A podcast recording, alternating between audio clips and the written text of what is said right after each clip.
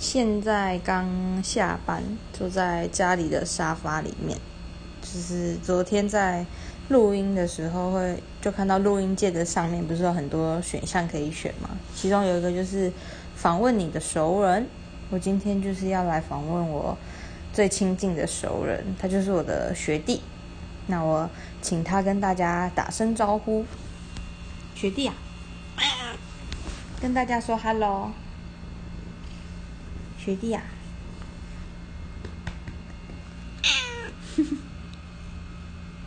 学弟，对，他就是我养的猫咪，他叫学弟，他还有一个哥哥叫学长。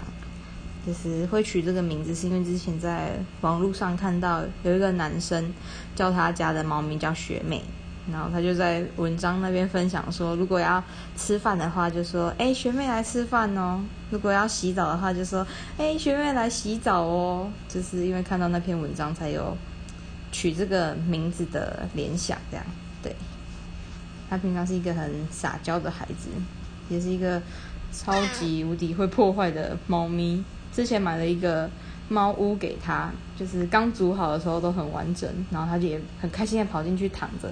过没几天，那个屋子已经家徒四壁，整个很残破不堪，都是被它咬坏的。之前有看过一篇文章说，猫咪会咬纸箱是因为想把那个纸箱塑造成它们喜欢的样子，把它塑造成它们适合躺的样子。对，所以我就想说，好算了。那要咬你就咬吧，反正是你要躺的，不是我要躺的。